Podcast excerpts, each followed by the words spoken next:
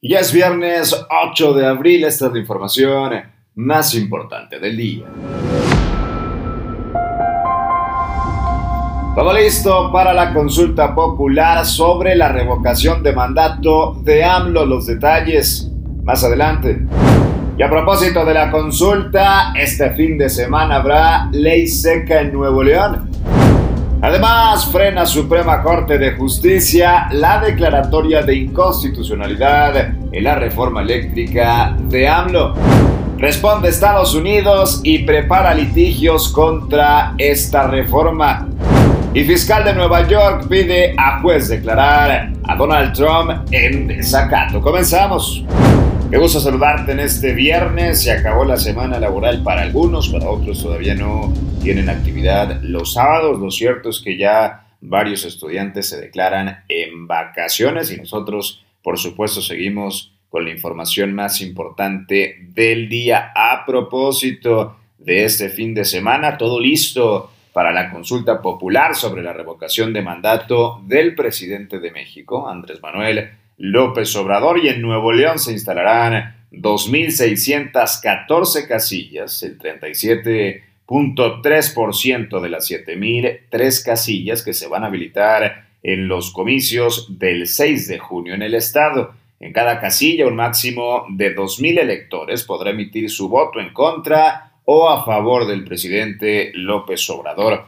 Por otro lado, las casillas serán operadas por 7.842 ciudadanos y en cuanto a los representantes de los partidos en casillas, solamente el PAN y Morena registraron, mientras que el PRI, Movimiento Ciudadano, el PT, PRD y el Partido Verde no van a contar con representantes. Los líderes y miembros de la dirigencia del PRI, PRD y Movimiento Ciudadano dijeron que no acreditaron representantes por no estar de acuerdo con la forma en que se promovió este ejercicio. Se llegó el día, este domingo, la revocación de mandato de AMLO.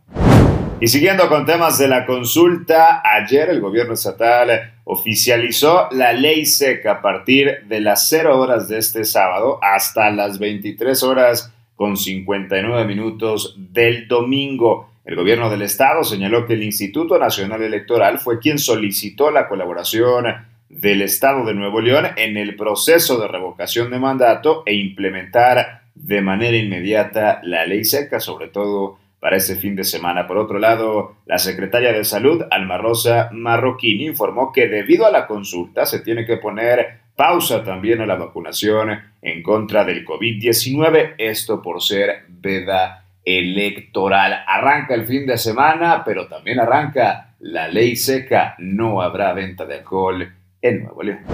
En información nacional, el Pleno de la Suprema Corte de Justicia de la Nación frenó la declaratoria de inconstitucionalidad de la prevalencia de la Comisión Federal de Electricidad en la producción y comercialización de energía eléctrica por encima de las empresas del sector privado. Los votos que avalaron la propuesta de declarar la constitucionalidad, la legalidad de esta parte central de la reforma eléctrica promulgada en marzo del 2021 fueron Alfredo Gutiérrez Ortiz, Yasmín Esquivel Moza, la ponente Loreta Ortiz y el voto decisivo de quien ha estado muy de cerca del gobierno de Andrés Manuel López Obrador y la 4T es Arturo Saldívar, el ministro presidente. Con esto, la intención de siete de los ministros de declarar que esta porción de la reforma es inconstitucional por violar el principio de libre competencia y el derecho al medio ambiente fue frenada por los ministros anteriormente mencionados. Sin embargo, en mayoría de votos apoyaron la propuesta de declarar válida la obligación del Centro Nacional de Control de Energía de mantener la confiabilidad del sistema eléctrico nacional y la posibilidad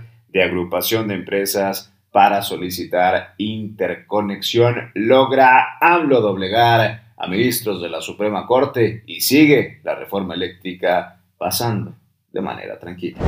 Y hablando de este tema, quienes no están nada contentos es eh, la parte del vecino país Estados Unidos y el embajador de Estados Unidos en México, Ken Salazar, afirmó que respetan la soberanía de nuestro país, pero expresó la preocupación de su país de que esta decisión abra la puerta a litigios sin fin, generando incertidumbre y obstruyendo, por supuesto, la inversión. Salazar sostuvo que las medidas que están ante el Poder Legislativo tienen un impacto en la competitividad de América del Norte, por lo que espera que el marco jurídico en torno a la ley eléctrica proteja las inversiones actuales y también a las futuras de empresas estadounidenses en México conforme a las obligaciones establecidas en el TEMEC. Salazar remarcó que en diversas reuniones con funcionarios del gobierno de nuestro país ha expresado preocupaciones sobre la ley de la industria eléctrica y otras reformas propuestas. Nada contento Estados Unidos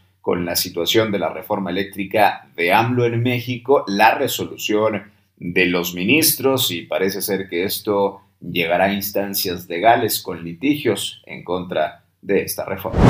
En información internacional, la fiscal general de Nueva York pidió el jueves a un juez estatal que declare a Donald Trump en desacato, esto por no entregar los documentos que ella solicitó para una investigación civil sobre las prácticas comerciales del expresidente de Estados Unidos.